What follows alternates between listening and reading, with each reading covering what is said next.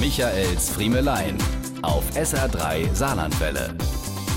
Na, auch so ein bisschen im Wetterfrust gefangen, wie wir nach einer Woche Sommeralm im Regen. Es soll ja jetzt wenigstens langsam bergauf gehen, aber es ist immer noch viel zu frisch für die Jahreszeit. Ich kann's ja für uns alle mal so ein bisschen beschleunigen, ne? Hier kommt eine Friemelei für alle, die jetzt dringend Sommer brauchen. Sonne aus dem Radio. Das ist jetzt schon so ein bisschen wie Höhensonne, also Sie rücken einfach mal näher ans Radio ran. Ich habe auch schon Rotlicht und dann können wir anfangen. Schließen Sie die Augen Achtung, wir landen jetzt an unserem gewünschten Paradesommertag im August. Sie waren heute Morgen schon sehr früh auf, weil die Vögel so fröhlich gezwitschert haben und ein lauer Sommerwind durchs weit geöffnete Schlafzimmerfenster sanft übers Bett geweht ist.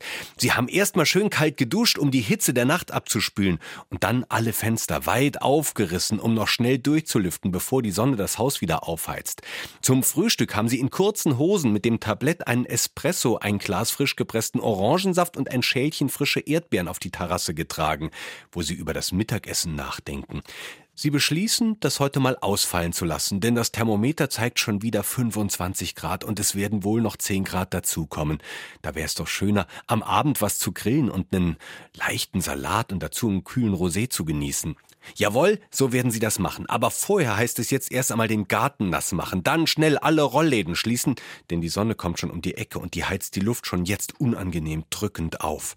Der Schweiß rinnt ihnen den Rücken runter. Dabei ist der Tag noch nicht mal zur Hälfte rum.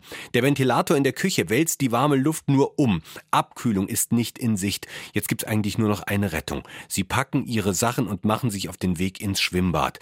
Aber als sie die Wagentür öffnen, um ins Auto zu steigen, schießt ihnen glühend heiße Luft entgegen.